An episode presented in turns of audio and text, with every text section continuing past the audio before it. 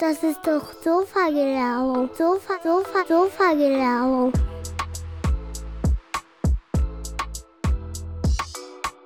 Hey, schön, dass du bei dieser wichtigen Folge dabei bist. Heute geht es um ein ganz spezielles Thema, denn gerade in Zeiten, in denen viele Menschen das Gefühl haben, dass die Gesellschaft eher auseinanderdriftet als zusammenzukommen, in dem Rassismus und Radikalismus nicht gerade weniger werden, ist es manchmal wichtig, sich zu erinnern. Sich daran zu erinnern, was damals in diesem Land passiert ist. Der Völkermord an den europäischen Juden, der Holocaust, war der schreckliche Höhepunkt. Glücklicherweise haben ihn trotzdem einige Menschen noch überlebt. Leider kann man mit diesen Menschen heute kaum noch sprechen, da sie schon sehr alt sind oder nicht mehr leben. Meine heutige Gesprächspartnerin Helen Stoffel hat es geschafft, mit 14 der Überlebenden zu sprechen. Sie erzählten ihr ganz ausführlich, was sie damals erlebten. Jede dieser Geschichten ist komplett eigen und speziell. Wir sprechen über einige dieser Geschichten, aber auch darüber, wie es Helen dabei ging, mit diesen Überlebenden zu sprechen und was sie dabei fühlte und wie daraus letztlich ein Buch wurde. Super interessant, aber auch super wichtig für unsere heutige Gesellschaft. Sofa, Sofa, Sofa-Gelaber. Hi Helen. Hi Sophia. Der Anfang ist immer ein bisschen komisch, äh, weil, wir, weil wir ja schon davor in der Leitung hängen quasi. Weißt du, was mir aufgefallen ist? Und ich dachte, das ist ein guter Mhm. Start so in, die, in, das, in das Gespräch heute. Ich habe jetzt das dritte Mal jemanden aus Berlin ähm, am Start. ja, Ähm, krass. das ist echt, echt lustig. Also ich hatte ja auch schon einen Podcast mit, äh, mit der Rahel, die aus Mhm. Reutlingen kommt und äh, der Benny Grams, den man aus dem, aus dem Fernsehen kennt von den Ninja Warriors. Mhm. Und du bist ja auch aus Reutlingen, aber auch mittlerweile in Berlin, ne? Genau, ja. Und ich habe auch beide Podcasts gehört. Ah, siehst du mal, okay.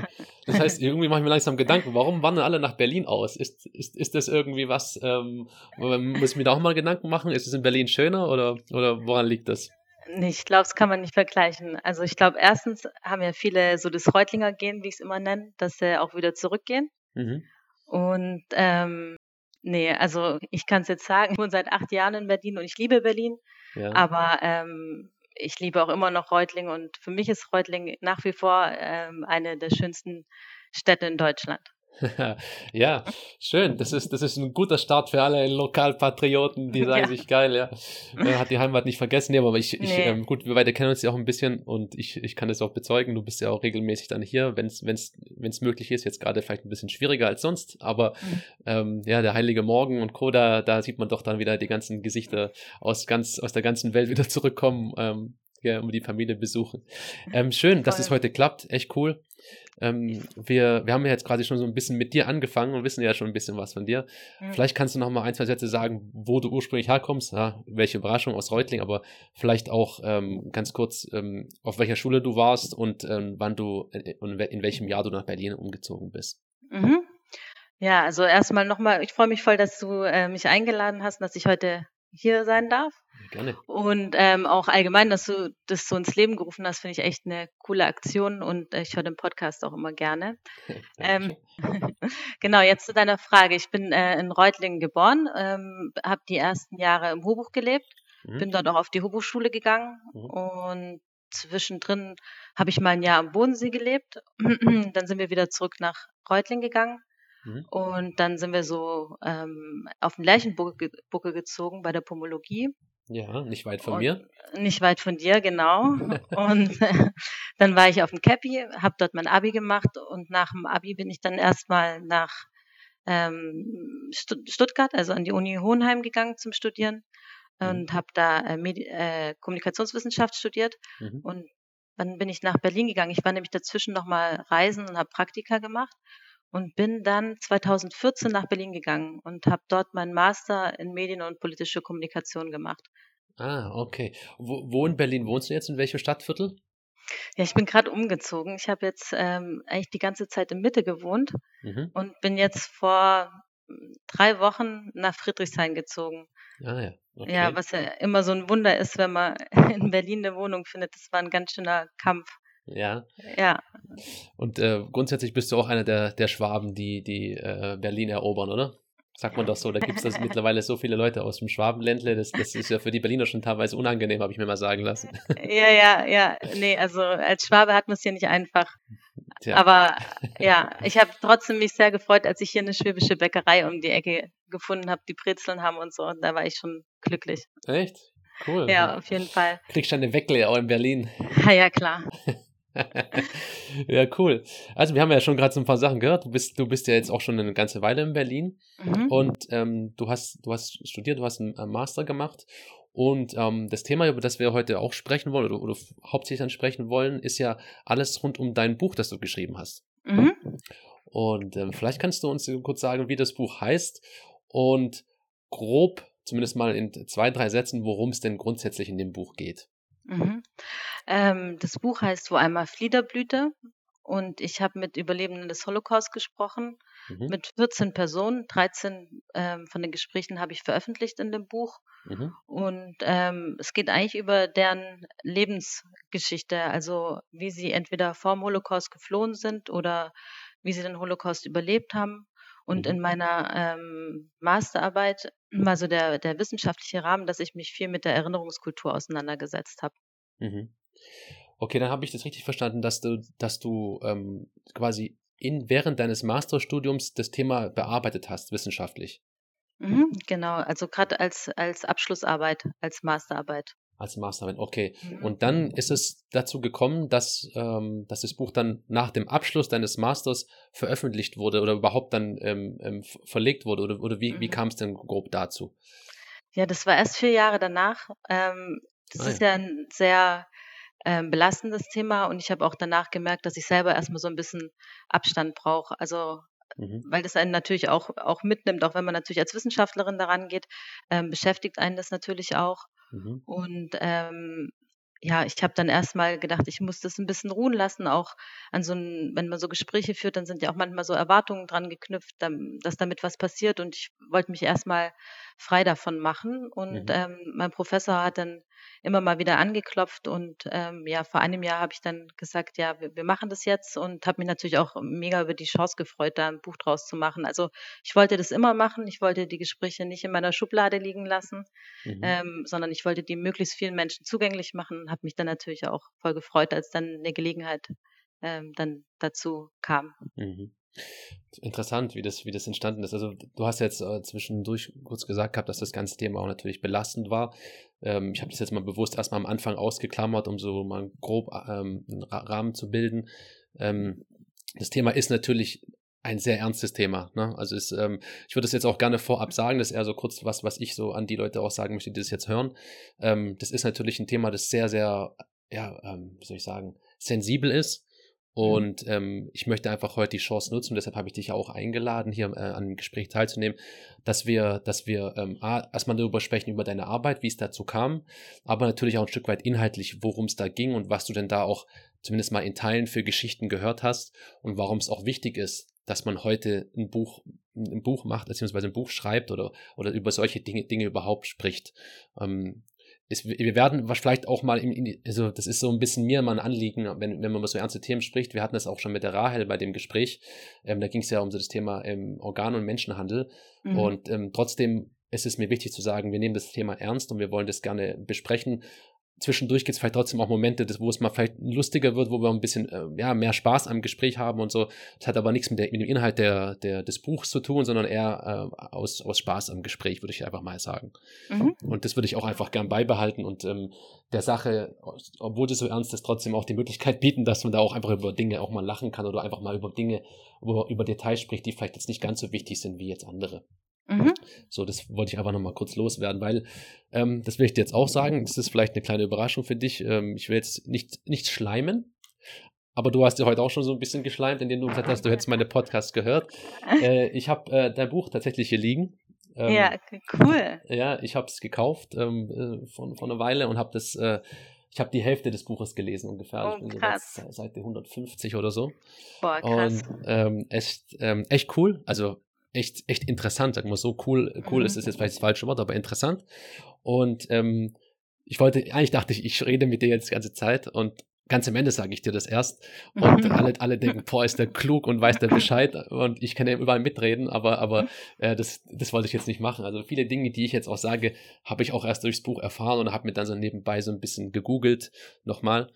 Ähm, mein Ziel ist eben auch, dass ich das, das, dass ich die Inhalte den Leuten auch so ein bisschen zugänglich mache, die vielleicht geschichtlich auch gar nicht so viel wissen über die Zeit. Wir haben mhm. zwar viel über die Zeit gelernt in der Schule und so, aber man vergisst auch vieles und deshalb würde ich jetzt damit einsteigen und zwar, du hast gesagt, du hast ein Buch geschrieben über, über den, mit Überlebenden des Holocausts. Ne? Mhm. Ähm, was ist der Holocaust? Der Holocaust ist äh, ein Begriff, der, der grob das beschreibt, was damals hier passiert ist, die, die Tragödie im Sinne von der Völkermord an circa, man spricht von circa sechs Millionen europäischer Juden. Ne? Mhm, und, genau. Und ähm, ein anderes Wort für, für eine Holocaust ist auch Shoah, habe ich, hab ich in dem Buch immer wieder gelesen. Mhm. Und ähm, also falls jemand sich fragt, was Shoah oder Holocaust ist, es sind jetzt in diesem Gespräch unter uns zumindest immer dasselbe. Mhm, ja? Genau. Okay. Ähm, ja, jetzt ist natürlich die Frage für mich, du hast, du hast äh, gesagt, hier geht es um Erinnerungskultur, vielleicht äh, und auch um, viel um das Thema Kommunikation. Ähm, Warum, warum würdest du sagen, ist es denn wichtig, dass man, dass man über solche Themen spricht und solche Themen, ähm, ähm, also Gespräche mit Überlebenden des Holocaust, anderen zugänglich macht? Was, was war so deine Motivation dahinter? Ja, meine Motivation war damals, ähm, ich habe ja vorhin schon gesagt, es war meine Masterarbeit. Und ähm, ich habe gedacht, ich will jetzt am Ende von meinem Studium nochmal richtig irgendwie in einem Bereich forschen, was mich ähm, extrem interessiert. Und damals war es so, dass ähm, die AfD stärker geworden ist. Man hat so einen Rechtsruck in der Gesellschaft gespürt. Und ähm, ich habe gedacht, das ist doch eigentlich verrückt, dass die Menschen, die das erlebt haben, wo, wo das alles hinführen kann, ähm, heute, heute noch leben und ich aber noch nie mit einer Person darüber gesprochen habe. Und mhm. ähm, da hatte ich einfach das Gefühl, das ist eine Riesenchance, die unsere Generation da hat. Und, ähm, und die wollte ich dann ähm, ergreifen.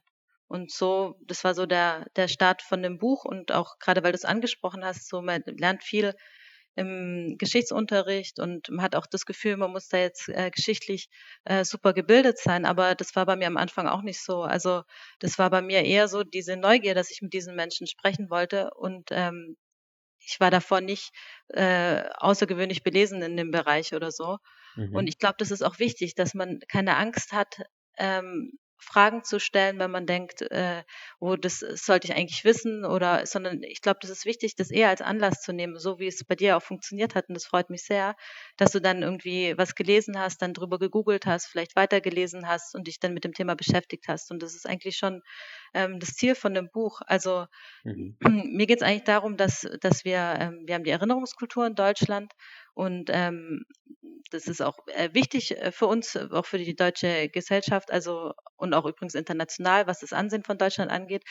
Ähm, aber das ist wichtig, dass das nicht so ein inhaltsloses ähm, Konstrukt wird, weil ähm, wenn es irgendwann abkühlt, diese Erinnerungskultur, dann besteht die Gefahr, dass da so ein instabile, instabiles Konstrukt ähm, entsteht. Und mhm.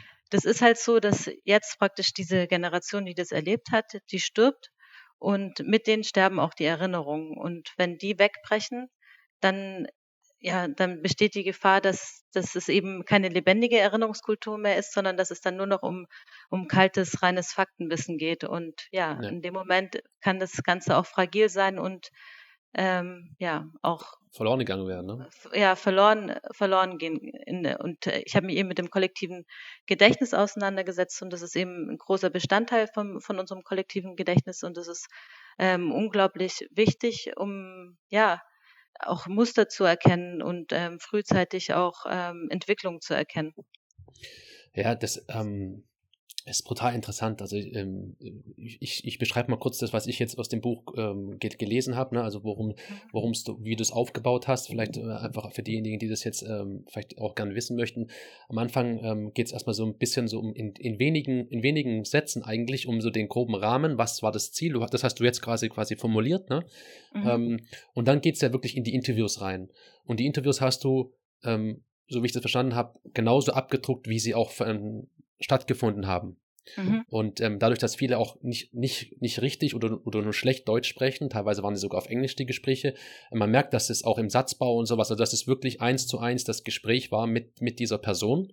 Und ähm, das, das finde ich, also es ist, finde ich irgendwie, wie soll ich sagen, man hat das Gefühl, man spricht selber mit der Person oder man hat ähm, zumindest mal die Chance, ein bisschen nachzufühlen, wie, wie, wie tickt der Mensch wirklich. Das ist nicht irgendein abgedruckter Artikel aus der Zeitung, sondern es ist wirklich das Gespräch. Und dann geht dieses Gespräch immer so, ich weiß nicht, mal fünf, mal zehn, mal zwanzig Seiten lang, so grob, habe ich, würde ich jetzt mal schätzen. Mhm. Und dann ist Ende des Gesprächs und dann kommt die nächste, dann kommt das nächste Gespräch quasi. Und für diejenigen, die das gerne mal lesen möchten, ist das, finde ich, total gut, weil das kann man, man kann so viel daraus lernen. Es geht jetzt nicht nur um das Thema, also es geht auch natürlich, es geht um der, der Holocaust ist ein großes Thema, ne? Aber die, die, die privaten Geschichten dahinter. Wie ging es dem Einzelnen? Wie hat er das erlebt und was haben die dann gemacht und wieso haben sie sich wie verhalten? Das hört, das liest man brutal gut aus den, aus den Interviews raus. Und deshalb ähm, finde ich, ist auch dann unterm Strich, jetzt um den Bogen zu, zu machen zu dem, was du sagst, ist jetzt viel einfacher, Dinge sich zu, also die Erinnerungskultur wirklich zu, zu leben, weil so kann man sich es auch merken, weißt du, anhand von Geschichten. Mhm. Es, es ist nicht nur, es war es, das und das ist passiert und Punkt, sondern man verknüpft es mit den einzelnen Geschichten der Menschen und jede, jede Geschichte ist wirklich anders in, der, in dem Buch. Und das fand ich wirklich so gut und das ist auch, deswegen finde ich deinen Beitrag auch wirklich, wirklich cool, weil man kann, das ist, das ist, ja, es ist, es ist einfach, einfach zu verstehen und ist auch gut zu merken, finde ich. Aber das ist krass, weil jetzt hast du eigentlich ähm, das, was ich mir wünsche, was das Buch bewirkt, ähm, super auf den Punkt gebracht, weil ich habe das bewusst, das war eine Überlegung, aber ich habe es bewusst nicht geklettet. Das heißt, ich habe das Gespräch genauso gelassen, wie es ist. Und am Ende ist es eigentlich nichts anderes wie, wie, wie, wie dein Podcast. Also auch du sagst ja am Anfang so eine Zusammenfassung, wie war das Gespräch, wie war die Atmosphäre, das hatte ich ja auch immer in einem kleinen Text davor geschrieben. Mhm. Und dann, ähm, ja, beginnt das Gespräch und so war es dort auch. Und mein Wunsch war, dass mir das irgendwie gelingt, dass ich es schaffe, andere Menschen mit an diesen Tisch zu holen. Und ähm, ja, das ähm, freut mich natürlich sehr, weil du das genauso beschreibst, äh, ja, wie ich es mir eigentlich gewünscht hätte. Ja, dann hast du auf jeden Fall gute Arbeit geleistet, würde ich sagen. Also genauso ging es mir. Ähm, äh, ich würde jetzt mal kurz versuchen, so ein bisschen nochmal, ähm, bevor wir jetzt in, in die, zu den Gesprächen kommen und zu den Personen, mit denen du gesprochen hast, mhm. mal fragen, wie kommt man denn in Kontakt mit, mit Überlebenden des Holocaust? Wie geht man denn davor? Vielleicht kannst du das kurz beschreiben, mhm. wie du zu den Personen gekommen bist. Ja, ja, das war echt gar nicht so einfach. Also ich muss auch echt sagen, ich hatte nicht am Anfang das Ziel, ich spreche mit 14 Leuten oder so, sondern ich habe einfach gedacht, ich würde das gerne machen. Mein Professor hat gesagt, ja, wenn du, wenn du noch jemand findest, dann ist super. Aber die Rede war am Anfang eher von ein, zwei Personen. So. Mhm. Und ich bin am Anfang habe ich mich einfach treiben lassen. Ich bin durch Berlin gelaufen, ich habe mir die Stolpersteine angeguckt, ich war in der Synagoge, ich ähm, ja, bin einfach so ein bisschen, habe hab mir Denkmäler angeguckt und habe mich irgendwie so ein bisschen in das Thema eingefunden und bin dann auch auf eine Gedenk, ähm, auf eine Lesung gekommen von ähm, einer Zeitzeugin, Rahel Mann, das ist auch die erste im Buch. Und es war im Rathaus Schöneberg und ich bin da eigentlich so reingestolpert und sie hat die Lesung gehalten und dann bin ich nach nach dem, ja, nach ihrem, nach ihrem Vortrag zu ihr hingegangen und habe sie gefragt, ob sie mit mir sprechen würde. War natürlich mega aufgeregt und ähm, musste auch echt meinen Mut zusammennehmen, um mich das zu trauen. Und sie hat dann aber zugesagt und ich habe gedacht, danach kommt so ein Schneeballeffekt, also dass ich über sie vielleicht andere Menschen kennenlerne und aber das war nicht so. Und ich habe dann äh, angefangen bei Gedenkstätten anzurufen und die haben alle gesagt, also äh, Frau Stoffel, da sind sie echt zu spät dran. Die meisten leben nicht mehr oder sind nicht mehr in der gesundheitlichen Verfassung darüber zu sprechen. Also so ein bisschen, ähm, ja, ist eigentlich schon zu spät. Und dann habe ich gedacht, okay, dann fliege ich jetzt nach Tel Aviv und ähm, gucke, ob ich dort weiterkomme. Aber ich hatte, ich hatte 2014 ein Praktikum im Goethe-Institut in Tel Aviv gemacht und hatte darüber Kontakt zu äh, Oda Kissinger, auch eine der Überlebenden. Und dann habe ich gedacht, okay, dann habe ich die zwei Gespräche, also mhm. super, ich fliege hin. Und an dem Tag, als ich angekommen bin, war eine Gedenkveranstaltung ähm, von der jüdischen Gemeinde aus Griechenland. Und ähm, weiß nicht, ob wir später nochmal drauf kommen, aber das ist eine, ja, eine Gemeinde ja. und mhm. die ähm, feiern jedes Jahr ähm, eine Gedenkveranstaltung für einen Diplomaten, der diese Gemeinde gerettet hat oder Teile davon. Mhm. Und ähm, ja, da war ich zufällig da und habe dann dort wieder vier Personen kennengelernt. Und dann bin ich ins Goethe-Institut am nächsten Tag gefahren und habe erzählt, dass ich gerade meine Masterarbeit schreibe. Und dann hat mich eine Kollegin am Arm gepackt und hat gesagt, Helen, komm mal mit und hat dann alle ihre Kontakte angerufen und saß einfach am Telefon und hat ja durchtelefoniert. Und dann hatte ich am Ende 14 Gespräche und das war natürlich der Wahnsinn, weil mein, mein Aufenthalt war für 14 Tage angesetzt und also das, ich musste dann auch sagen, okay, mehr schaffe ich nicht. Und es hat mich vollkommen überwältigt. Also ich war null darauf vorbereitet, was da, was da passiert. Das, ist, das heißt eigentlich zusammengefasst, du hast äh, ein Masterstudium gemacht, hast dann äh, dir ein Thema überlegt, was dich interessiert als Abschlussarbeit, mhm. äh, hast gedacht, du sprichst da mit ein, zwei Personen, äh, mit ein, zwei Überlebenden von damals und mhm. am Ende hast du dann doch mit viel mehr Leuten gesprochen und daraus ist dieses Buch entstanden. Genau, ja. Das ist schon der Hammer. Und da sieht man mal ja. wieder, wenn man einfach mal Dinge beginnt, dann einfach mal treiben lassen, mal gucken, was bei rauskommt. Man muss nicht immer alles durchgeplant haben. Und da passiert sogar solche äh, coolen Sachen, dass dann am Ende wirklich sowas entsteht wie ein Buch, das man jetzt beim Osiander kaufen kann. Finde ich einfach mhm. cool. Das, das ist echt super. Ja, und das ist auch, manchmal hat man ja auch so ein, man kriegt es ja oft so beschrieben, dass man sagt, das war so ein Bauchgefühl oder, und ich bin jetzt nicht jemand, der, ich bin eher so ein Kopfmensch, also ich brauche eher einen Plan und ich brauche eher, ähm, ja, mhm. ein Ziel und gehe da strukturiert vor. Also es war für mich sehr, sehr untypisch, dass ich mhm. das gemacht habe und wie ich das gemacht habe. Aber das war auch wirklich eine Situation in meinem Leben, wo ich ein unglaublich starkes ähm, Bauchgefühl hatte. Mhm. Wow, okay. Also das, das hat sich dann ähm, gelohnt, dass du dem nachgegangen bist. Und mhm. du hast dann vor Ort, also du hattest ein Gespräch in Berlin, glaube ich, mhm. ne? Und die, alle anderen Gespräche hattest du dann vor Ort in, in, in Israel, mhm. in verschiedenen Orten, ne? Und du bist dann zu den mhm. Leuten nach Hause gefahren oder wo hast du die Menschen mhm. getroffen? Ja, also ich bin zu denen nach Hause gefahren, was auch nicht so einfach war, weil ähm, das Verkehrssystem ist gar nicht unbedingt auf Touristen ausgelegt, zumindest nicht die Busse. Mhm. Und ähm, mein Hebräisch ist äh, sehr begrenzt, also ich kann ein bisschen lesen, ein bisschen schreiben. Mhm. Ähm, und das war natürlich nicht so, so einfach, dann zu allen nach Hause zu fahren. Aber ich habe eigentlich gesagt, ähm, das Wichtigste ist für mich, dass die Gesprächssituation so ist, wie sich das die Zeitzeugen wünschen. Also auch ähm, was angeht, ob andere Personen dabei sind oder nicht. Normalerweise ist es oft in der Wissenschaft nicht üblich, sondern das ist dann eher so eine, ich sag mal, sterilere äh, Gesprächssituation. Aber das war für mich alles zweitrangig. Also mein oberstes äh, Bedürfnis war, dass sich die Menschen wohlfühlen.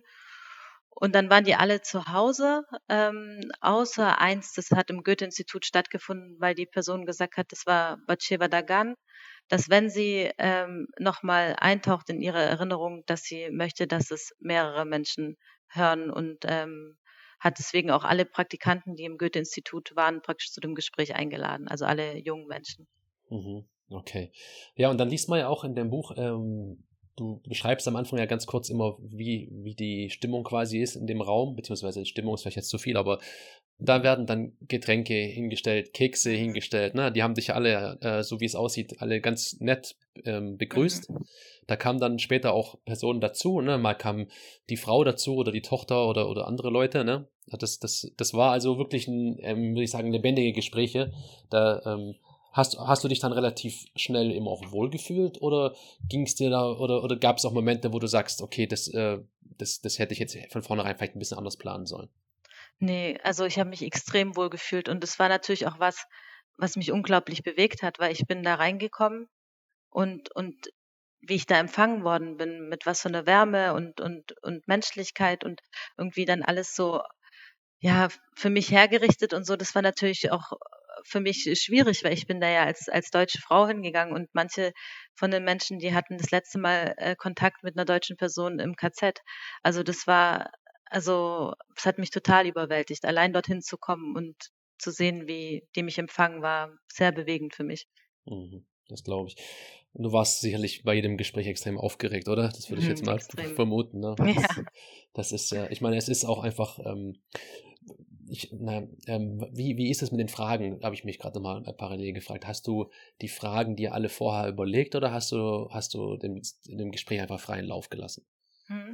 Ich habe das nach der Methode äh, der Oral History gemacht und das ist eigentlich, dass man sich irgendwie äh, relativ wenig einbringt. Also das war ähm, eigentlich, dass ich den nur erzählen lassen wollte. Also mhm. es war dann oft, dass sie eine Einstiegsfrage eigentlich gefragt haben und gesagt haben, ja, jetzt erzähl du mal, wer, also wer bist du? Und ich habe immer ich, gesagt, ich bin ein junger Mensch, ich kann nicht begreifen, was damals passiert ist und ja, ich möchte mit Menschen drüber sprechen, die das damals erlebt haben. Und alles, was sie mir erzählen wollen, ähm, ja, bin ich dankbar für.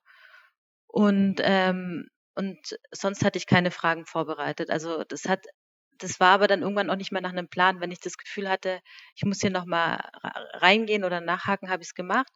Ähm, aber manche zum Beispiel, die haben auch in einem Gespräch zugesagt, aber die haben gesagt, sie möchten sich nicht erinnern.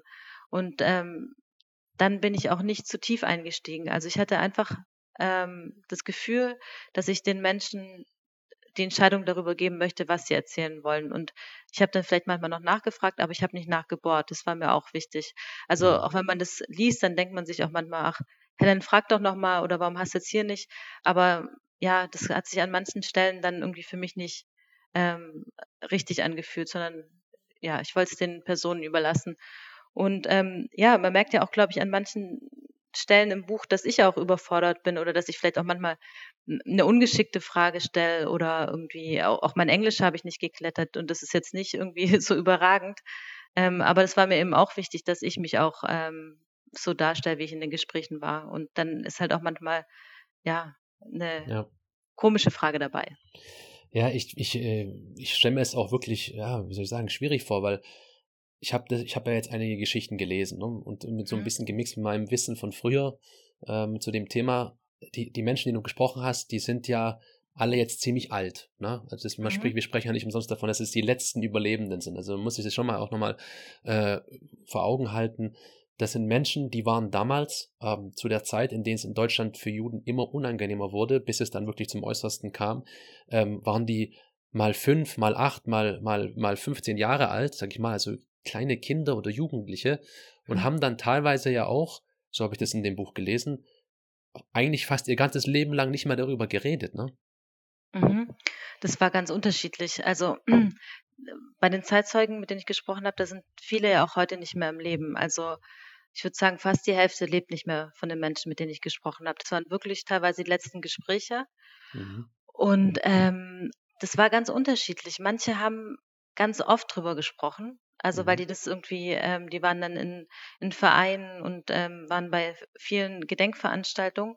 Und da war aber bei denen zum Beispiel auch interessant, dass die gesagt haben, die haben dann eine Stunde bekommen. Und ein Zeitzeuge hat gesagt, ich war äh, über zwei Jahre im KZ und wie soll ich das in einer Stunde erzählen? Und der dann auch gesagt hat, dass durch dieses Gespräch, wo, wo es kein Limit praktisch gab, natürlich auch andere Erinnerungen wieder hochgekommen sind. Weil er hat am Anfang gesagt, so, ich habe jetzt eine Standardsprache in, in, in fünf, äh, Standardrede in fünf Sprachen.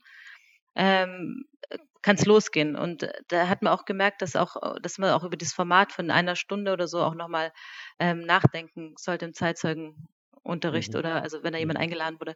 Und bei anderen war es wirklich so, dass die noch nie drüber gesprochen haben. Also da war es so, dass ja, mit manche haben das erste Mal mit, äh, mit mir dann drüber gesprochen. Also vielleicht mit ihrem Partner oder so, aber also ja. Ja, das ist echt krass, ne? Also man muss sich das mal selber vorstellen. Ähm, man, man hat schlimme Dinge erlebt, wahnsinnig schlimme Dinge, ähm, persönlich, aber auch dann die Familie natürlich und, äh, und, und so weiter. Und ähm, spricht dann sein ganzes Leben lang nicht mehr darüber. Keine Ahnung, 60 Jahre lang äh, spricht man kein Wort darüber oder kaum noch ein Wort darüber. Ähm, also das, das ist schon wirklich heftig. Deswegen habe ich auch größten Respekt, dass du mit den Leuten ins Gespräch gegangen bist. Gut war, fin- finde ich, vorher dein Einstieg, als du gesagt hast, man darf auch keine Angst haben, da Fragen zu stellen. Tatsächlich wäre es mir so gegangen, hätte ich wahrscheinlich vor lauter Angst und Respekt äh, gar keine Fragen gestellt, äh, weil man will ja niemanden auf die Füße treten. Ne? Aber Mhm. gleichzeitig äh, ist es wichtig, dass man darüber spricht, beziehungsweise wichtig ist es weiterzutragen für die nächsten Generationen und, und für uns äh, auch jetzt gerade im Moment, äh, auch in Deutschland und Europa. Und deshalb ähm, habe ich schon immer zwischendurch schlucken müssen, weil wenn man dann die einzelnen Geschichten hört, dann versteht man teilweise auch, warum die Menschen nicht darüber gesprochen haben. Ne? Also Mhm. ähm, was über, also ich, ich habe jetzt, ich habe mir Stich, mehrere Stichworte aufgeschrieben zu verschiedenen Personen. Ich glaube, ich habe sechs Interviews in, insgesamt gelesen und ähm, was mir aufgefallen ist, ist, dass, dass, dass es komplett unterschiedliche Geschichten jedes Mal waren. Mhm. Also natürlich gibt es Parallelen. Na, die, die traurige Parallele ist natürlich immer wieder, dass es trans meistens dann Transporte gab in Arbeitslager, in Konzentrationslager, dass es dann dort immer zu den ganzen schlimmen Dingen kam, zu, zu, äh, zum, letztlich zum Tod, aber natürlich auch zu den ganzen Folterungen, zu den ganzen, ja, die Schikanen, die, die, die, die Hungersnöte etc. Und ähm, wenn man das alles dann mal liest, äh, sieht man, dass das die Parallele ist. Aber dann merkt man auch schnell, dass jeder anders ist. Ne? Ich habe jetzt ein Beispiel hier, zum, ähm, was ich jetzt zum Beispiel gar nicht, gar nicht auf der Pfanne hatte, sag ich mal. Ähm, Rahel Mann, das war, das war die Frau, die du, glaube ich, in Berlin äh, interviewt hast. Mhm. Die wusste nicht mal, dass sie Jüdin ist. Mhm. Ja. Das ist, äh, weißt du, das finde ich so krass. Man, man, man denkt immer nur, das ist jetzt auch wieder sehr flach von mir ausgedrückt, aber es gab ganz viele schlimme Dinge und es gab viele Tote und bis, bis heute unvergessen etc. Aber was das im Einzelnen bedeutet, weißt Mhm. du, das ist unvorstellbar. Voll. Und das war mir auch wichtig, weil, weil wir haben ja diese, diese Zahl mit äh, sechs Millionen Juden und Jüdinnen. Und das Mhm. ist so eine, eine, eine Zahl, das meine ich eben mit diesem reinen Faktenwissen. Aber die Zahl berührt nicht, die schockiert, aber, aber das ist was ganz anderes, wenn du weißt, hinter jeder dieser Zahl steht, steht eine Person mit einem eigenen Schicksal. Ja. Und ähm, das war ganz oft so, dass die, dass die keinen Bezug zum jüdischen Glauben hatten teilweise. Also weil die sich einfach, es war ja zu einer Zeit, in der Juden und Jüdinnen in Deutschland sehr angekommen waren und äh, ich nenne es jetzt mal sehr integriert waren und und ähm, und sich einfach auch als Teil der deutschen Gesellschaft gesehen haben, was sie auch waren. Also die haben im Ersten Weltkrieg gekämpft, die waren irgendwie in irgendwelchen hohen Positionen als Anwälte, als Richter. Für die hat der jüdische Glauben, also wie du sagst, waren unterschiedliche Geschichten, aber für viele gar keine Rolle gespielt. Also es Ja. war kein Thema. Und wie bei Rahel Mann, die wusste überhaupt nicht, dass sie Jüdin ist. Ja, und die wurde dann ja, also ich habe, äh, also sie, sie war, glaube ich, un, ein uneheliches Kind Mhm. und wurde dann ne, ähm, von Familie zu Familie weitergegeben. Das Mhm. hatte sie aus ihr, hatte sie ja erzählt. Und wenn ich das richtig verstanden habe, dachte sie, sie wurde quasi weitergegeben. Also sie hat immer gedacht, man, man muss besonders auf sie aufpassen oder man hat sie auch immer versteckt, teilweise auch im Keller versteckt, weil sie ein uneheliches Kind ist. Ja, weil das war zu der Zeit natürlich u- unüblich und sie hat gedacht, deswegen schämt man sich für sie und versteckt sie. Aber die Mutter ist ja ins KZ gekommen und die Mhm. wussten, die, die ähm, Hauswartsfrau, ähm, die hat sich praktisch um sie gekümmert, die hat sie über sich aufgenommen, aber weil der Mann Parteimitglied war, ähm, konnten die die nicht im Haus verstecken, weil immer wieder ähm, die SS kam und auch ähm, Leute abgeholt hat aus dem Haus. Ja. Also Juden und Jüdinnen. Ja. Un unvorstellbar. Ich, ich sage übrigens allgemein Juden, ich benutze nur eine Form, ohne Juden und Jüdinnen zu sagen, Mhm. ähm, weil es einfacher ist in der Sprache. Ja, ne? das verstehe ich, ja. Ähm, Das sagst du, glaube ich, auch am Anfang von deinem Buch irgendwo in, in, in einem Nebensatz, in einem Sternchentext. Ähm, Genau, ja. Also das ist so eine Geschichte, wo ich dachte, weißt du, das ist sowas, das daran denkt man nicht. Und das finde ich Mhm. auch, das merkt man sich auch. Das fand ich, Mhm. das fand ich in, ähm, ja, fand ich gut, um, um das auch weiter zu erzählen, im Sinne von Mhm. Erinnerungen aufrechterhalten, sowas. Ne? Mhm. Ähm, was, was, was es dann auch gab, ist, ähm, ähm, na, jetzt machen wir einen kleinen Sprung. Zum Beispiel, es gab Juden in Griechenland. So, wir sprechen ja jetzt immer von den europäischen Juden. Es gab ja nicht nur Juden in Deutschland, das, das, äh, es gab Juden überall, aber es gab eine Geschichte einer Person, die in Saloniki gelebt hat. Vier Ähm, Personen. Ich, ja, Mhm. genau. Ich glaube, zwei davon habe ich gelesen. Ne? Die, Mhm. die ersten, also von der Reihenfolge, die ersten zwei in dem Buch. Und Mhm. ähm, das fand ich auch total interessant. Das kann ich auch jedem nur ans Herzen legen, ähm, das zu lesen. Ah, wegen dem, was wir gerade sprechen, aber auch historisch gesehen total interessant. Weil die, es gab in Saloniki ganz, ganz viele Juden. Mhm. Da gab es äh, 55.000 in Thessaloniki, die haben ein Drittel der Bevölkerung ausgemacht. Und Mhm. es ging, war äh, so eine große Community, dass sie sogar am Schabbat, also am Samstag, den Hafen geschlossen haben, hatten. Also die hatten praktisch auch jüdische, äh, sag ich mal, Wochenzeiten. Mhm. Und ähm, Schabbat ist quasi der Tag, an dem äh, Juden alles, alles niederlegen und nicht arbeiten. Genau, ja, Mhm. also was bei uns der Sonntag ist. Mhm. Normalerweise wäre es Sonntag der Hafen zu, aber in Thessaloniki war es so, dass es am Schabbat, also am Samstag war. Mhm. Und ähm, von diesen 55.000 haben knapp 2.000 überlebt. Und der Rest äh, wurde, wurde umgebracht. Und das ist schon, ähm, ist, da sind wir wieder bei Zahlen, aber ich finde auch diese Zahl sehr schockierend. Mhm. Und ähm, ich, in, in dem Buch gibt es eben vier Schicksale von diesen Personen und die unterscheiden sich extrem, weil es gab einen ähm, Diplomaten, ich hatte es vorhin schon mal angesprochen, Sebastian Romero Radicales, der, ähm, der den Juden, die sind aus im 15. Jahrhundert, mussten die aus Spanien fliehen und sind nach Griechenland gekommen. Und ähm, der hat versucht, den spanische Pässe zu geben, damit die nicht nach Auschwitz äh, deportiert werden, sondern nach Spanien können. Und es Mhm. hat ungefähr in Thessaloniki, ich glaube, bei 360 Personen geklappt. Mhm. Und ähm, das ist auch diese ähm, Community, die ich vorher angesprochen habe, die dann immer zusammen ähm, Aha, okay. eine Gedenkveranstaltung macht für den Diplomaten. Mhm. Und deswegen war auch diese Geschichte bei diesen vier Personen aus, aus ähm, Thessaloniki total unterschiedlich, weil zwei davon haben diesen Pass bekommen. Das heißt, sie sind nach Bergen-Belsen gekommen, was so ein Austauschlager war, und dann nach Spanien.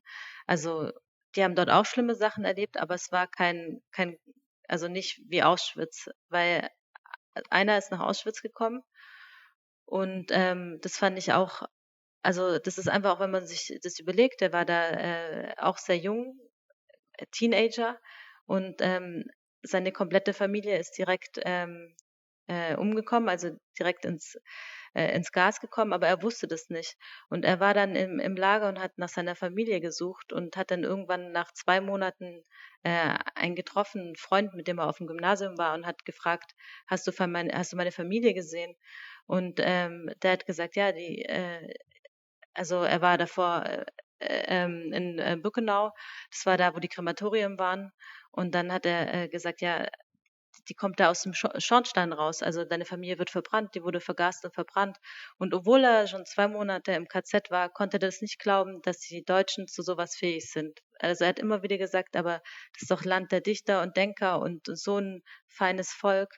Und mhm. ähm, der hat es, der hat selbst im KZ lange gebraucht, um, um wirklich zu glauben, ähm, dass die Deutschen sowas machen. Ja, Wahnsinn, ne? Mhm. Also ist, und das, du, du, sorry, wolltest du was sagen dazu? Ja, also und auch bei den Menschen in den, in den Zügen, die haben auch nicht ähm, gewusst, die, denen wurde ja davor das ähm, Radios weggenommen, also die konnten sich nicht mehr informieren.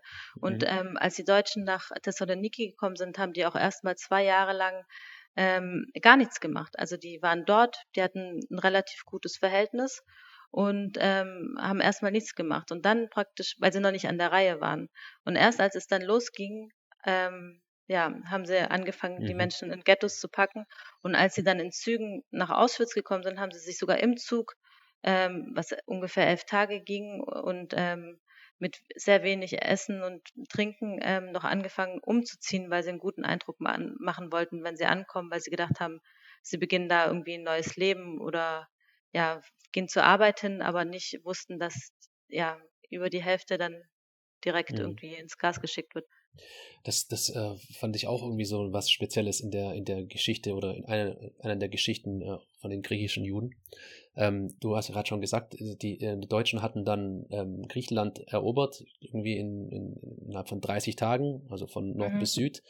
Und ähm, dann ist erstmal nichts passiert. Ne? Also die äh, Deutschen waren da und ähm, die, die ähm, griechischen Juden oder die Griechen allgemein haben, haben dann davor natürlich schon noch gehört gehabt, was, pass was passieren kann, hatten schlimme Dinge über die Deutschen gehört ähm, und haben sich dann aber echt gefragt, nach den zwei Jahren, in denen nichts passiert ist, vielleicht stimmt das gar nicht. Mm, genau. Ja? ja, die hatten in den Nachrichten nicht, es war nicht die Rede von KZ, sondern irgendwie, dass sie es schwierig haben, dass sie irgendwie diskriminiert werden, dass sie manche Ämter nicht mehr belegen können oder dass es einen Boykott gibt. Aber das war, also das war ja schon schlimm, ne? Aber das war nicht praktisch einem waren die Ausmaße gar nicht klar.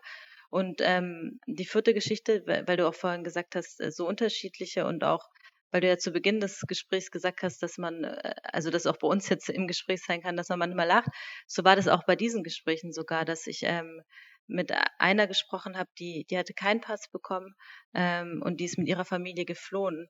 Und das war zum Beispiel ein, ein, Mensch, der hat, also sie hat nie ihre äh, Lebensfreude verloren und, und die hatten wirklich einen krassen Humor gehabt und die hat diese Geschichte erzählt von dieser Flucht und die musste so oft lachen, weil sie sich so an Details erinnert hat, was natürlich für uns jetzt erstmal befremdlich ist, aber ich weiß nicht, ob du die Geschichte gelesen hast.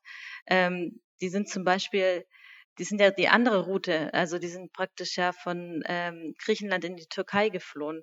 Und ähm, um der fliehen zu können, um nur eine kleine Geschichte zu erzählen, haben die sich als Hochzeitsgesellschaft ausgegeben Ach, und sind dann auf ein, auf ein Boot gegangen, um praktisch diese Hochzeit zu feiern.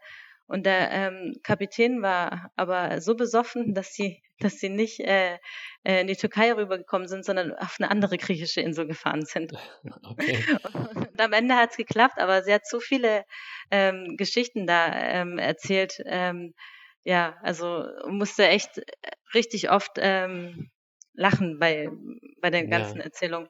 Ja, ja, ich habe auch in anderen, anderen Gesprächen ein, zwei Mal Sätze drin auch gelesen, da war auch dann in Klammern dabei gestanden, alle lachen oder irgendwie sowas. Also da gab es schon auch ein paar lustige äh, ja, Sätze, die zwischendurch fielen. Also das ist das mit der Hochzeitsgesellschaft, ich habe das nicht gelesen, dieses Interview. Mhm. Ähm, aber das zeigt auch nochmal, was, was da, da passiert ist im, im Detail. Ne? Ich habe ein mhm. anderes Beispiel äh, mir aufgeschrieben, was ich spannend fand. Also an sich war, ist ja auch schon die Sache spannend oder interessant zu wissen oder das nochmal nachzuschlagen, warum in Saloniki so viele Juden waren. So, und ich habe das dann auch nochmal äh, gegoogelt und so und die, ähm, es gab ja unterschiedliche, ne? Es gab ja, es gab ja, ähm, ähm, ich, ich weiß nicht, ob der Begriff richtig ist, ich glaube Kasarisch oder sowas, ne? also mhm. deutsch und, und osteuropäische Juden, die haben mhm. alle Jiddisch gesprochen. So, mhm. die in Griechenland haben aber nicht Jiddisch gesprochen. Mhm. Und die haben, äh, die, die vor allem, glaube ich, aus, aus der spanischen Ecke kamen, die haben ähm, Ladino ge gesprochen. Ich weiß nicht, ob ich es richtig ausspreche, aber es ja, ist, genau. ist, so ein Altspanisch oder sowas. Mhm. Ja. Und, und ähm, wenn, dann die, wenn dann die Juden aufeinander trafen, ich sage mal in irgendwelchen Arbeitslager oder halt auf irgendwelchen schlimmen Orten, haben die, die, die Juden die, ähm, von der einen Seite nicht verstanden, warum die andere Seite sich überhaupt Juden nennt, wenn sie kein Jiddisch sprechen. Genau, ne? ja. Das ist auch ja. so eine Sache, wo ich weiß, darüber noch nie Gedanken gemacht. Ja, das, das war für mich auch komplett neu. Das ist echt, das ist echt total neu für mich gewesen. Und auch, und warum gab es so viele äh, Juden gerade in Saloniki? Ich habe das äh, auch nochmal gegoogelt und zwar war das ja so, ähm, dass, dass ähm, ich glaube, die, die Spanier hatten äh, Spanien wieder quasi zurückerobert von den Arabern ähm, Ende 15. Jahrhundert und ähm, haben dann die Leute vor die Wahl, also die Juden vor die Wahl gestellt, entweder werdet ihr Christen oder ihr flieht oder geht. So habe mhm. ich das verstanden.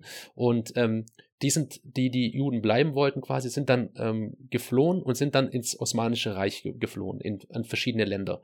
Und ähm, damals war, war das ja auch noch ähm, Albanien, Jugoslawien und so weiter. Und, und ähm, unter anderem auch quasi in die heute, also ja, ins Osmanische Reich. Und Saloniki selber war zu dem Zeitpunkt auch noch erstmal osmanisch. Erst 1900, muss ich kurz gucken, ich glaube 12 oder so, äh, hatten die Griechen das quasi erobert und dann war das ja erst griechisch. Mhm. Und dann, und das, und dann waren halt die Juden schon quasi waren da, hatten dort gelebt und haben einfach auch einen Großteil der Bevölkerung ausgemacht. Und das stammt eben daher, dass sie quasi damals geflüchtet sind ins Osmanische Reich, was es zu dem Zeitpunkt dann nicht mehr gab in der Größe. Das, mhm. das fand ich auch, also ich hoffe, diejenigen, die es jetzt hören, können mir irgendwie folgen. Aber das fand ich auch nochmal interessant, wie das dazu kam und dass die auch quasi dieses Altspanisch, dieses Ladino sprechen das, das, und die sind dann quasi geflohen, das habe ich mir in so einer Kurzform aufgeschrieben, ähm, die sind dann quasi, ich glaube, ins Arbeitslager gekommen, wurden aber immer speziell behandelt, habe ich gelesen. Ja, da, da kommt es drauf an. Also wenn die nach Bergen-Belsen gekommen sind, dann wurden die anders behandelt, weil das, weil die den Pass hatten und dann ah, ja, ähm, stimmt, ja. eben als Aus, also zum Austausch praktisch dort waren und dann mit, mit Spanien in Verhandlungen gekommen sind, wann die praktisch dorthin fahren können. Ging aber auch über Monate. Aber das stimmt. Ähm, ähm, die hatten, das Problem war bei denen, dass die, wie du sagst, Ladino gesprochen haben.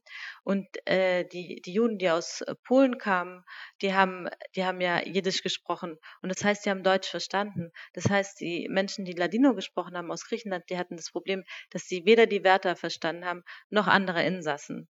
Und das war ein mhm. riesen, riesen, also noch ein zusätzliches Riesenproblem. Und die haben die dann eben nicht als Juden anerkannt, weil die gesagt haben, wenn du Jude bist, würdest du Jüdisch sprechen. Und dann haben die eben dieses Glaubensbekenntnis, ähm, äh, das Jüdische. Und als sie das dann gesprochen haben ähm, auf Hebräisch, dann haben sie gesagt, okay, also ähm, Sie haben es geglaubt ja, damit quasi. Genau, gemacht. ja. Okay. Mhm. Und, und wenn du quasi die, die, die Wörter nicht, also ich habe das auch zwischen den Zeilen gelesen, wenn du die Wörter eben nicht verstanden hattest, weil du, weil du das, die deutsche Sprache nicht verstandest und die Deutschen haben eben nur Deutsch gesprochen, dann mhm. war das ja auch, war das ja auch richtig schlecht, weil du dann einfach die Konsequenzen gespürt hast im Sinne von, die wurden, wurden geschlagen und, und sonst was alles von den Wörtern, ne? Weil sie einfach ja. nicht, nicht, nicht verstanden. Mhm. Das ist, ja. äh, es ist echt verrückt. Und gerade weil ich bei der Geschichte war, ne, ähm, ähm, die Person ist dann quasi von, von ähm, ähm, Bergen-Belsen, dann sind sie nach, nach Spanien gebracht worden mit Zügen, habe ich gelesen, bis mhm. nach Südspanien, dann nach Marokko, also immer wieder zwischenzeitlich natürlich vor, vor Ort ge geblieben und gewartet, äh, dann über Ägypten nach Palästina. So, so war, glaube ich, die komplette Reiseroute in ein mhm. Land, das, das sie quasi nicht kannten und auch nicht richtig wussten, was sie da erwartet. Ja. Das ist, ist auch, auch verrückt. Ne? Also man, man, das eine sind die, die, die vielen Menschen, die leider umgekommen sind. Das andere sind aber auch die ganzen Flüchtlingsgeschichten. Ne? Die mhm. sind in eine komplett neue Welt gekommen, mhm. Äh, von heute auf morgen und haben wie du es vorher schon gesagt hast, die haben sich gar nicht anders gefühlt, sondern die waren eben dann Griechen oder waren Deutsche und haben gar nicht daran gedacht, dass sie wirklich Juden sind. Manche wussten es ja nicht mehr. Manche waren vielleicht ein bisschen traditioneller, haben es auch religiöser gefeiert etc. Aber manche waren so assimiliert. Das ist wie wenn jetzt ich oder du quasi von heute auf morgen äh, mhm. verfolgt werden würden, ohne dass wir genau. wirklich wüssten, ja, ihr seid Schwaben, ihr müsst jetzt gehen ja. oder ihr werdet sonst was gemacht. Das mhm. ist einfach unvorstellbar, gell? Ja, absolut. Und ich finde, es ist halt eben auch wichtig, das heute zu begreifen, auch wenn wir über heute über äh, Flüchtlinge sprechen. Es gab eben auch Zeiten, wo Menschen aus Deutschland fliehen mussten. Also, und zwar genau die andere Route. Also, das fand ich irgendwie bei diesen Geschichten einfach auch nochmal krass, weil ich gedacht habe, hey, wie dann in die Türkei, wie dann nach Syrien und so. Also, das war ja auch manchmal die Route. Und ich finde, ähm, ja, das vergisst man einfach heute manchmal. Ja, total. Das, das ist dann so, so, ja, man, deswegen ist es, glaube ich, auch gut, dass man, dass man über solche Themen spricht und sich dann zumindest mhm. mal auch wieder so ein bisschen sensibler wird bei den, bei den Themen und da nicht einfach drüber geht, als ob das alles kein Problem wäre. Ne? Mhm. Ähm, eine, eine, andere Geschichte, ähm, die ich auch total interessant fand in dem Buch, war, war das Gespräch mit ähm, Zwie Steinitz. Ne? Mhm. Ich glaube, das war auch ähm, aus dem Interview heraus kam auch der Titel für das Buch, ne? Genau, ja. Ja. Das, ähm, wie, wie, wie, war das, wie war das da nochmal? Also wie, ich, ich habe das mir nochmal aufgeschrieben gehabt, ähm, der, da war es ja auch total konfus. Der Lehrer war, äh, der Lehrer, der Lehrer sag ich schon, der Vater war Lehrer am Gymnasium, mhm. glaube ich. Und mhm. hat sich da eingesetzt und hat gemacht und das war so seine Lebensaufgabe, habe ich gelesen. Und der hat alles für die, für die Kinder und Schüler getan. Und von heute auf morgen hieß es, mehr oder weniger, ihr seid hier nicht mehr, nicht mehr, ähm, ihr seid hier am falschen Platz sozusagen. Und dann genau. sind die, sind die geflohen. Und was ich jetzt an der Geschichte so auch interessant fand, du kannst gerne noch mal ins Detail gleich gehen, aber was ich auch total interessant fand, war, ähm, dass, ich glaube, das war in dieser Geschichte auch dabei, dass die dann, äh, die Menschen geflohen sind, ähm, viele sind nach Palästina geflogen und ähm, sie, sie haben sich dort nie wohlgefühlt. Sie sind angekommen und haben dort nie, also was heißt nie, haben dort, war, das war nicht ihre Heimat und ähm, haben dort sich komplett auch neu orientieren müssen und waren da auch nicht glücklich. Mhm. Ja. Das, das fand ich auch so einfach nochmal so eine andere Perspektive in, in der Geschichte, ne? Mhm. Dass die, dass du denkst, ah ja, also ich auch so sehr salopp ausgedrückt, aber ja, jetzt sind sie quasi in Sicherheit, alles gut, aber das ist ja nicht alles. Man muss ja auch irgendwo mhm. weiterleben. So. Und die Leute haben sich da wirklich die haben das äh, nicht verstanden und auf einmal waren sie an einem anderen Ort, glücklicherweise vielleicht verschont worden von, von, der, von den ganzen schlimmen Dingen, aber haben sich auch vielleicht ihr Leben lang nie dort richtig wohlgefühlt. Mhm. Also die hatten auch ihre, ihre, ihre, wie soll ich sagen, ihre Probleme damit. Ne? Also es war jetzt nicht nur, dass sie nur verschont wurden, sondern sie haben einfach ganz andere Probleme dadurch gekriegt. Mhm. Ja, also das war bei vielen das Problem, also gerade auch dann bei den Eltern, die mitgegangen sind, also die Menschen, mit denen ich gesprochen habe, waren damals Kinder, aber deren Eltern, die hatten ja auch Berufe, die sie dort teilweise gar nicht, ähm, also wenn du ein deutscher Rechtsanwalt warst, dann, dann warst du da erstmal ähm, aufgeschmissen in Palästina. Und damals war es auch so, dass es ja auch noch relativ viel Wüste war und ähm, dass ja die dann angefangen haben, im Kibbutz zu arbeiten und dann praktisch mit Landwirtschaft. Und viele waren einfach typische Intellektuelle und und konnten gar nicht, ähm, ja, es waren jetzt keine Handwerker oder irgendwie äh, Landwirtschaft erprobt. Und das war natürlich äh, für viele haben da immer drunter gelitten, dass sie auch keine Kultur mehr haben, dass sie ja nicht mehr ja ihr Leben in Deutschland haben. Es waren einfach durch und durch Deutsche und äh, oder oder Polen oder oder Griechen und für die war das ähm, ja manche sind nie dort angekommen. Ja, aber bei Zwiesteinitz ähm, glaube ich der ist irgendwann ganz, ganz mhm. gut da angekommen. Ja. Ähm, wie wie, ähm, wie kam es denn dann zu dem Titel des Buches? Mhm.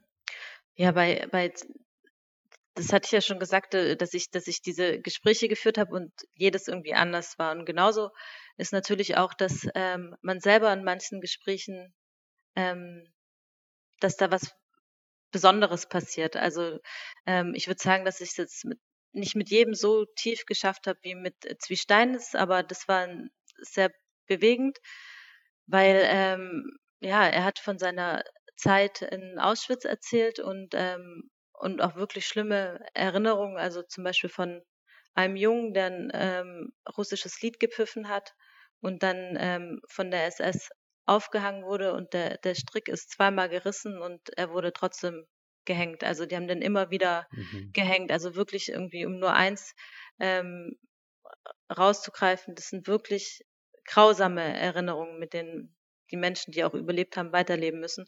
Und bei ihm war es dann so, dass er eben dann angefangen hat auch zu weinen und auch von seiner Familie einfach auch erzählt hat, die, die alle halt nicht überlebt haben. Also sein Bruder und seine Eltern, die wurden an seinem Geburtstag umgebracht. Und ähm, das waren sehr bewegender Moment und ähm, ich musste in dem Moment auch anfangen zu weinen.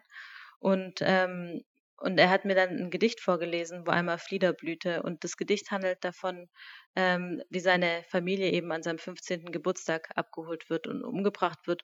Und vor allen Dingen erzählt es davor von diesem sorgenfreien Leben, also wie der Juni dann eben immer ihm die Frühlingsboten geschickt hat und den Flieder und wie dieses ähm, ja, dieses einschneidende Erlebnis halt einfach sein Leben für immer verändert hat und er sagt ja in ewige Trauer gehüllt. Und Mhm. ähm, weil das für mich so ein besonderer Moment war und ich das Gefühl habe, das ist eigentlich der Kern von dem Buch, dass diese Emotionen weitergegeben werden und diese Erinnerung von Mensch zu Mensch, ähm, wollte ich das Buch danach be benennen. Und so ist es auch für mich heute, dass ähm, wenn ich durch Berlin laufe und ich sehe den, den Flieder blühen, dann denke ich eben auch an ihn und dann sehe ich ihn genau vor mir sitzen, wie er äh, mir mit mir redet und wie sich seine Augen mit Tränen füllen und wie er seinen Arm, Ärmel hochkrempelt und ich die eintätowierte Nummer sehe und ähm, ja, und dann erinnere ich mich jedes Jahr dran, dass das, was wir gerade haben, nicht selbstverständlich ist und dass wir dafür viel tun machen, äh, tun müssen, Mhm. ähm, dass sowas nie wieder passieren kann. Mhm. Äh, lebt er eigentlich noch? Nee, der mehr. ist 2019 gestorben und ja, er hat immer gesagt, ihm war es das Wichtigste, bis zum Schluss ähm, Mensch zu bleiben Mhm. und ähm, das hat er auch geschafft. Also das war ein, einfach ein sehr, sehr warmherziger ähm, Mensch. Also Mhm. ja, wirklich sehr beeindruckend. Ja. Ja, das ist, ähm, man hört man liest ja so im Titel oder auch das Bild, ne, mit dem Flieder und so, das ist ja, das habe ich auch immer wieder gelesen in den ersten Interviews, die, die, das, die, die Menschen, die heute noch die Zeitzeugen sind, die waren ja damals wirklich sehr jung. Mhm. Und die meisten, oder zumindest mal in den ersten Interviews, lese ich eigentlich durchweg, dass sie grundsätzlich schöne Erinnerungen haben aus ihrer Kindheit, bevor es dann quasi schlimm wurde. Also sie waren eigentlich, sie waren nicht, sie waren nicht immer wohlhabend, sie waren auch, glaube ich, äh, wir können gleich nochmal über eine Geschichte äh, sprechen über einen, einen Polen, glaube ich, der in Polen aufgewachsen ist. Ähm, aber sie waren irgendwie, haben irgendwie positive Erinnerungen alle an die Jugend gehabt, bis zu der, bis zu dem Moment, in dem es dann quasi schlecht wurde. Mhm. Ja, das stimmt. Und, und das, äh, deswegen, ich, jetzt verstehe ich auch so ein bisschen nochmal besser, warum, warum das, ähm, warum der Name des Buchs auch ganz gut passt. Ne, eigentlich, also zumindest mal ist es mein Wahrnehmen und würde ich so interpretieren, die, denen ging es quasi erstmal gut, waren Teil der Gesellschaft, alles, alles war quasi normal, wie wenn jetzt wir beide quasi als Kinder auf, aufwuchsen hier in, in Reutlingen oder so. Genau, ja. Und, und dann, dann ging es irgendwie los und ähm, es war unvorstellbar und es auch, glaube ich, ich glaube, es war auch bei ihm so, ne, habe ich auch, notiert gehabt, dass die, auch die Eltern bei ihm das bis, bis zum letzten Moment nicht richtig fassen konnten, was da Mhm. passiert. Mhm. Ja, weil das war so eine große Enttäuschung, weil auch der, der Vater war ähm, äh, Freiwilliger im Ersten Weltkrieg und der war einfach sehr, der war ja, das war ja, die waren nicht in Deutschland, sondern die waren in Posen. Es hat immer mal zu Deutschland gehört, mal zu Polen und dort waren die aber im deutschen Gymnasium. Und Mhm. der war einfach sehr mit dieser Kultur verankert und ähm, der konnte das bis zum Schluss nicht glauben. Und ähm, was du mit dem Titel sagst, das stimmt. Und das für mich war auch, also mein Professor wollte damals andere Titel, ähm, die irgendwie Wir sind die Letzten oder Schrei nach Auschwitz, als so sehr düstere Titel. Und ich wollte aber einen Titel, der irgendwie ähm, ja Hoffnung gibt und ähm, und auch einen neuen Bezug zur Erinnerungskultur herstellt und nicht dieses ähm, Schwere, sondern einfach auch ähm, ja trotz allen Geschichten ähm, ja einen positiven Mhm. ähm, Titel, der auch einen Bezug hat äh, zu heute. Also weil wie gesagt, immer wenn ich den Flieder blühen, blühen sehe, dann, dann denke ich daran. Und ich wünsche mir, dass wir, dass uns das alle mehr dran erinnert. Also ähm, Mhm. ja, da aktiv zu sein und sich dafür einzusetzen. Ja, quasi, wenn man, wenn man heute sich, das ist, im Endeffekt ist es ja so eine Momentaufnahme, ne? Man kann jetzt rausschauen, jetzt ist ja gerade wirklich wieder ein bisschen besseres Wetter hier zum Glück. Äh, man sieht irgendwelche netten Bäume oder Blümchen oder einen blauen Himmel und äh, es kann aber auch sein, dass es morgen nicht mehr so ist Mhm. und sich die Situation ändert, wenn man nicht aufpasst, wenn man, wenn Ja. man das, wenn man da nicht dagegen äh, auch arbeitet. So, deswegen fände ich das jetzt, jetzt nach dem, während des Gesprächs merke ich eigentlich, dass das eigentlich wirklich, wirklich auch gut passt zu, zu dem Buch, was ich bisher gelesen habe, bis zur Hälfte etwa. Also, ähm, auch das fand ich eine Geschichte, die war total, also man muss sich mal vorstellen, jemand, der quasi freiwillig im Ersten Weltkrieg für Deutschland in den Krieg zieht, wird Mhm. dann quasi äh, einige Jahre später, äh, ja, wird dann quasi verfolgt und, und ähm, ja, wird er ins KZ gesperrt und getötet. Und das ist einfach unvorstellbar. Äh, deswegen kann ich, kann ich das auch so ein Stück weit nachvollziehen, dass die Menschen, dass die Eltern äh, das bis zuletzt einfach nicht fassen konnten, was da in Deutschland passiert. Und äh, das ist auch so ein persönliches Schicksal, dass, dass man dadurch echt gut nachfühlen kann, so ein bisschen durch die, durch die Erzählungen. Ähm, ich würde gerne noch ein letztes Beispiel mit dir hier besprechen, äh, was ich mhm. auch nochmal ähm, interessant fand. Ähm, mit den, mit, äh, mit den Polen, mit den ähm, Juden in Polen, weil das ja auch so eine Sache ist, die so ein bisschen, die hat, hat man mal gesehen, ne? die Ghettos und sowas. Und das fand ich, fand ich auch interessant. Da hat man dann äh, ähm, ich glaube, Gideon Schuster war eines der, der, Interviews, die ich da gelesen habe. Ähm, ja.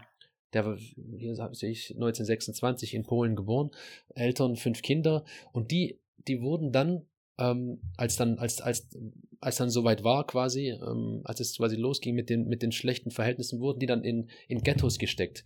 Und ähm, das war ja nicht so, dass die Leute von heute auf morgen quasi in KZs und in Arbeitslager kamen, sondern die wurden ja auch dann, hatten ja auch Jahre zwischendurch, wo sie dann unter schlimmsten Verhältnissen auch leben mussten. Ne? Die waren, glaube ich, äh, dann irgendwie in einer, ich glaube, in einer vier, vier Zimmerwohnung, aber mit vier Familien.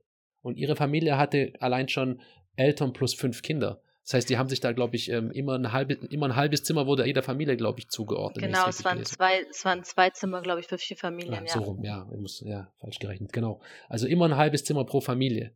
Und, ja.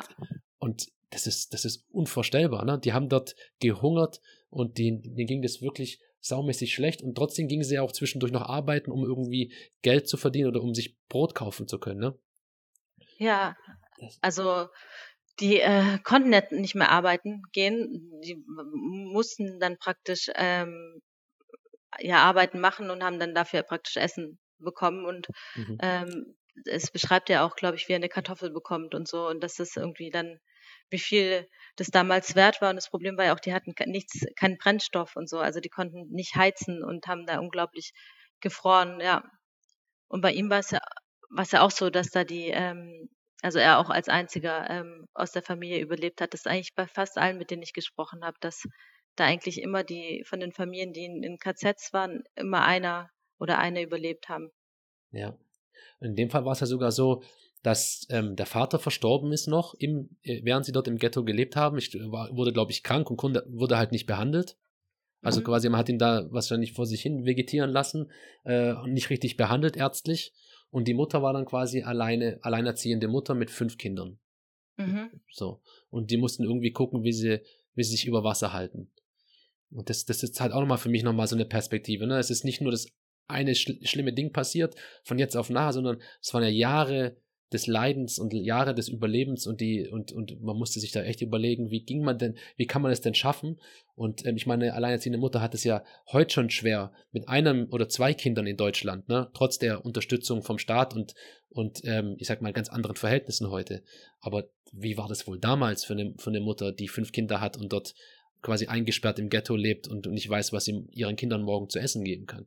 Ja, das beschreibt er ja auch dort, dass sie ungefähr 40 äh, war damals oder so, war ja eine sehr junge Frau, aber ähm, die haben die ja da schon ins, ins äh, also als sie ins KZ gekommen sind, stützen müssen. Und ich glaube, er beschreibt auch die Situation, dass ähm, er hat ja noch Schwestern gehabt und es war so, dass die am Anfang ja selektiert worden sind. Und er hatte eine Schwester, die war eigentlich in dem Alter, dass sie auch zu den jungen, arbeitsfähigen Frauen hätte gehen können. Und äh, er hat dann aber gesagt, ja, die ist zwölf und ähm, dass sie bei der Mutter bleibt. Und er wusste damals nicht, dass eben genau diese ähm, Altersgruppe, also junge und alte, dann direkt ins, ähm, ja, ins Gas geschickt werden praktisch. Ja, ja unglaublich eigentlich, echt. Also immer wieder, also weißt du, das mich, selbst jetzt im Gespräch merke ich das immer wieder, weißt du, das, deswegen bin ich auch manchmal so ein bisschen wirr, würde ich mal sagen. Das ist einfach unvorstellbar und wenn man es dann an die einzelnen Schicksale koppelt, dann ist das einfach noch viel weniger vorstellbar, weil man könnte es ja theoretisch auch selbst sein. Ne? Ja. Von, von heute auf morgen. Mhm. Das fand ich so, fand ich so brutal. Also erstmal ähm, fand ich total interessant. Danke, dass du uns jetzt schon mal so ein bisschen durch die persönlichen äh, Geschichten äh, geführt hast. Ich würde gerne auch noch mal was anderes äh, an, ähm, anmerken. Mhm. Und ähm, du hast mir nämlich vorhin eine kleine Steilvorlage gegeben, ohne es zu merken.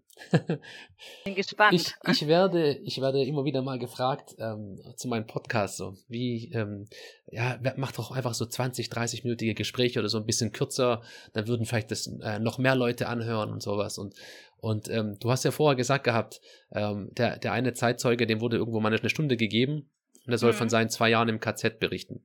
Mhm. Geschweige denn von seinem restlichen Leben. Das war ja nicht nur KZ-Leben, auch danach und davor war ja sicherlich viel zu erzählen. Und ähm, wie, und ich habe das so ein bisschen für mich ähm, äh, transportiert und dachte so, wie, wie soll ich mit Helen sprechen und wie soll ich dem gerecht werden und allen Podcast-Teilnehmern bisher, ähm, indem ich 20 Minuten mit dir spreche. Weißt du, wie, wie soll ich, wie soll ich dann, mein Ziel ist ja, den Leuten quasi die Möglichkeit zu geben, dass sie dich und auch deine Arbeit etc. auch besser kennenlernen, so. Und es geht mhm. einfach nicht in 20, 30 Minuten. Und ähm, das finde ich, find, fand ich jetzt einfach nochmal kurz wichtig loszuwerden, weil ich merke das ja auch in den Gesprächen. Du hast ja da, äh, auch da hast du den Leuten Raum gegeben und erst dann kommen solche Details, die man sich wirklich merkt und die auch wirklich dann auch irgendwie in, in, in Erinnerung bleiben. Hättest du das Ganze jetzt zusammengefasst, äh, irgendwie in einem Zeitungsartikel, dann hätte man das gelesen und in, in 14 Tagen hätte man das wieder vergessen gehabt. Ja, ich glaube, das ist auch das Besondere an solchen Formaten. Also ich hatte ja vor den Vergleich gemacht, dass das, was ich da gemacht habe, am Ende also vom, vom, vom Prinzip her ähnlich ist. Ich glaube, dass es wichtig ist, dass, oder das Schöne an Podcast-Formaten ist, dass man ähm, ja, dem, einfach ein Gespräch so lange laufen lassen kann, wie es wie es halt ist, ohne das irgendwie vorher abzubrechen und ja, und schauen kann, wie viel ähm, Raum braucht der Mensch und die Geschichte dahinter. Ja, ja. Vielleicht können wir jetzt noch mal so gegen Ende noch mal äh, besprechen, wie hast du das am Ende dann gemacht? Ne? Du hattest dann, du hattest dann 14 oder waren es 13 Ge Ge Gespräche? 14 und eins hatte ich nicht veröffentlicht, ah, weil genau, so. genau, die Person ähm, damals nicht so in der Verfassung war. Und das ist, also da hatte ich lange überlegt, weil das ist auch was, das manche von den Menschen nicht mehr ins Leben zurückgefunden haben. Und das war eben äh, ja eine Person, die eigentlich nicht mehr in der gesundheitlichen Verfassung war, darüber zu sprechen. Und die Begleitperson hat mich dann darum gebeten, das Gespräch nicht zu veröffentlichen. Okay, ja, verständlich. Okay. Ähm, und du bist dann zurückgeflogen nach Deutschland. Mhm. Und ähm, wie ging es dir dabei dann? Wie, wie, wie war deine Verfassung? Wie war das dann, als du nach den, nach den 14 Tagen Aufenthalt vor Ort dann nach Deutschland gereist bist? Mhm. Uh, das ist so lange her. Also ich war natürlich sehr aufgewühlt und irgendwie auch echt ähm, ich musste das erstmal verarbeiten. Also ich habe jetzt heute bewusst nicht die ähm, schlimmsten Details erzählt, weil ich glaube, man muss es auch lesen und sich dann auch überlegen, an welcher Stelle lese ich weiter und, ähm, ähm, und in welchem Moment lese ich da weiter. Ähm, aber das sind natürlich schreckliche Sachen und, und es entstehen natürlich auch Bilder im Kopf. Mhm. Ähm, bei mir war aber damals so, dass ich das ja in meiner Masterarbeit gemacht hatte und wie gesagt nur ähm, ähm, mit zwei Gesprächen gerechnet hatte und auf einmal diese 14 hatte und ich musste das ja alles transkribieren und ich habe ja eine freie Transkription gemacht und ähm, ich saß dann eigentlich erstmal ja tagelang und nächtelang eigentlich nur am Computer und habe alles aufgeschrieben. Das hat gedauert, also ich hatte da gar nicht die Zeit, das zu verarbeiten. Ich habe dann die Arbeit fertig gemacht und abgegeben und erst dann ähm, ja konnte das alles irgendwie nochmal arbeiten und ich konnte es verarbeiten und deswegen die vier Jahre auch. Ja, also vielleicht nochmal ganz kurz, du hast, äh, das Transkribieren heißt quasi, du hast ähm, die Gespräche vor Ort aufgenommen, ähm, mhm. äh, mit einem Gerät, mit einem Smartphone oder mit irgendeinem äh, Mikrofon, hast es gespeichert gehabt und dann auf deinem PC geladen und dann hast du quasi äh, das, das, das Gespräch laufen lassen und hast es wortwörtlich am Computer abgetippt mit der Tastatur. Ja, und bei mir war es, genau, und bei mir war es ja so, dass manche Gespräche auch fünf Stunden gingen oder so. Also ich hatte, wie gesagt, kein, kein Limit. Ich bin ja auch zum Beispiel bei Zwiesteinitz auch noch zum Essen geblieben und, ähm, und wir haben weitergesprochen. Also das ging teilweise wirklich fast über den ganzen Tag. Das heißt, ich hatte am Ende auch, ja, so vier, 500 Seiten Transkription. Wahnsinn, ja. Und das waren, also das waren, weiß nicht, wie viel, hast du mal hochgerechnet, wie viele Stunden das ungefähr waren? Oh, keine Ahnung. Aber also, echt richtig viel, ja. Ja, das war unglaublich viel. Okay, und dann hast du quasi das Ganze ähm, abgeschrieben, also runtergeschrieben, hast dann quasi deine, deine Masterarbeit auch abgeschlossen. Mhm. Und dann später, erst Jahre später, quasi nach vier Jahren habe ich vorher verstanden gehabt, ähm, kam dann ein Professor auf dich zu und hat dann gesagt, komm, das, das, das würde sich lohnen, daraus ein Buch zu machen. Und du hast dann der Sache dann endgültig nachgegeben und hast es dann gemacht. Genau, ja. Es hat ein bisschen gedauert. Also ich ich hätte das Angebot direkt danach schon bekommen, aber mhm. ja, ich habe einfach da mir die Zeit genommen und auch, auch da wieder auf mein Bauchgefühl gewartet, äh, gehört, dass ich ähm, ja, dass ich dann mache, wenn es sich richtig anfühlt. Ja, also total interessant. Ich kann das wirklich nur jedem ans Herzen legen, das, das zu lesen. Das Gute ist wirklich, hat es vorher gesagt, man kann auch das äh, ganz gut in einzelnen Kapiteln lesen, einfach nur einzelne Interviews. Und das, das Schöne ist, das ist auch ähm, ist historisch natürlich total interessant, wie das war. Ja, man hat da irgendwie auch nochmal einen anderen Einblick und man kann, man hat immer komplett andere Lebensgeschichten. Das fand ich auch nochmal so bemerkenswert, hatte ich auch vorher schon mal gesagt. Das war einfach, ist einfach gut zu lesen, weil man weiß ganz genau, die nächste Lebensgeschichte, die ich jetzt höre, oder die, die, das Interview, ist nochmal ein komplett anderer Einblick. Und wir haben ja heute allein schon vier oder fünf Geschichten besprochen in Kurzform. Und ähm, das zeigt dann nur so eine Ansatzweise, wie spannend das an sich ist, das zu lesen und wie interessant und wie wichtig eigentlich auch. Ne? Ja. ja. ja danke, Sofien, dass du dem Thema auch Raum gegeben hast. Das freut mich natürlich. Ähm, und ich glaube einfach, dass es jetzt wichtig ist, dass wir ähm, es schaffen, dass wir uns da nicht nur auf der Erinnerungskultur, sag ich mal, ausruhen, sondern dass wir erkennen, dass wir die halt mitgestalten können. Und ich glaube, weil du mich am Anfang auch gefragt hast, was mir so wichtig ist mit dem Buch, dass mir einfach auch wichtig, dass, das hatte ich vorhin ja auch schon gesagt, dass es nicht nur um, um äh, Geschichte geht und Vergangenes, sondern dass es ähm, wichtig ist, dass wir eben die Rhetorik und die Muster erkennen und auch Bezüge zu heute schließen können. Und ich glaube, erst dann können wir sagen, dass wir aus der Geschichte gelernt haben. Und da habe ich manchmal das Gefühl, dass wir da noch ein bisschen davon entfernt sind. Ja, ja, absolut. Also so würde ich jetzt auch sagen. So, ich bin ja jetzt hier, ich versuche das Politische immer rauszulassen aus meinem Podcast. So, ähm, aber man sieht es ja nicht nur in Deutschland, auch weltweit natürlich der ganze, der ganze Ruck auch in manchen Ländern Richtung rechts oder mhm. allgemein gegen, gegen, gegen ähm, Randgruppen etc. Das wird ja nicht weniger. Das, das äh, ist, ist ja trotzdem total wichtig, darüber zu sprechen. Und man muss es auch für sich, wenn man das liest, immer, immer auch transportieren. Ne? Damals waren es Juden, heute, morgen sind es die Schwaben, sag ich mal. So. Ja. Das ist genauso banal und einfach, äh, wie wenn ich damals war das genauso, dass es auf einmal Juden trifft. Das war einfach äh, von heute auf morgen so und es kann uns quasi genauso treffen. Und ich würde auch noch mal einen Satz anfügen an das, was du sagst, warum ich das jetzt persönlich wichtig fand und ich der Sache auch gerne Raum geben will. Man muss einfach versuchen, zu, äh, also wenn man über Geschichte redet, denkt man immer, das ist ein Schwarz-Weiß-Film, den mhm. ich äh, irgendwo im Fernsehen sehe, auf, keine Ahnung, irgendeinem Kanal, ab, ab Kanal 30 auf Phoenix oder sowas. Ne? Genau. Äh, was, was ganz hinten kommt, ist schwarz-weiß und das war mal irgendeiner, der hat laut auf der Bühne gebrüllt und hat so einen Bart gehabt, so. Aber das ist ja, das, das ist ja Quatsch, ne? Wir sind jetzt die Geschichte quasi. Also wir sind diejenigen, die ja die Geschichte prägen. Und wenn das wir heute sprechen, kann schon, keine Ahnung, zehn Leute dazu motivieren, sich zumindest mal dem Thema so ein bisschen mehr äh, wieder anzunähern oder mal eigene Dinge zu hinterfragen oder sowas. Und ich finde das einfach auch, dass man da noch ein bisschen überlegt, dass das, was wir damals im Schwarz, was wir in Schwarz-Weiß im Fernsehen sehen, das sind quasi wir heute. Und das genau. darf man halt auch nicht vergessen. Das ist, das ist kein verstaubtes Buch, was man irgendwo liest, Geschichte, sondern das sind wir eigentlich gerade in dem Moment, gell? Ja, und das ist auch das, das, das Wichtige, dass man, dass man das ähm, erkennt und auch wenn du das Buch, also du hast das Buch gelesen und da steht ja auch, das war eben nicht von, von heute auf morgen, sondern das hat sich angebahnt und es war ganz schleichend. Und ähm, ich glaube, dass man eben heute oft ähm, oder hoffe ich, dass viele Menschen eben den Mut haben, ähm, in bestimmten Situationen aufzustehen und was zu sagen, auch wenn es unangenehm werden kann. Ähm, und ich glaube, dass wir da jetzt echt schon ähm, an einem Punkt sind, wo das wirklich wichtig ist. Absolut. Okay, mit den Worten würde ich sagen, Helen, ähm, ja. ein guter Abschluss. Und ich glaube, wir haben den Bogen ganz gut geschafft, vom Anfang bis, bis jetzt. Ich danke dir nochmal vielmals für das Gespräch, war echt toll. Und ähm, ich hoffe, dass auch ganz viele Leute sich dem Thema wieder ein bisschen mehr widmen und vielleicht sogar auch der ein oder andere Buch äh, sich mal einfach zu Herzen nimmt und sich das mal genauer anschaut. Schön, das freut mich. Und ich hoffe, wir sehen uns am Heiligen Morgen spätestens. Spätestens jetzt haben wir den Kreis geschlossen zum Anfang. Ja. Also gut, Helen, vielen Dank. Mach's gut, gell? Bis dann. Ciao.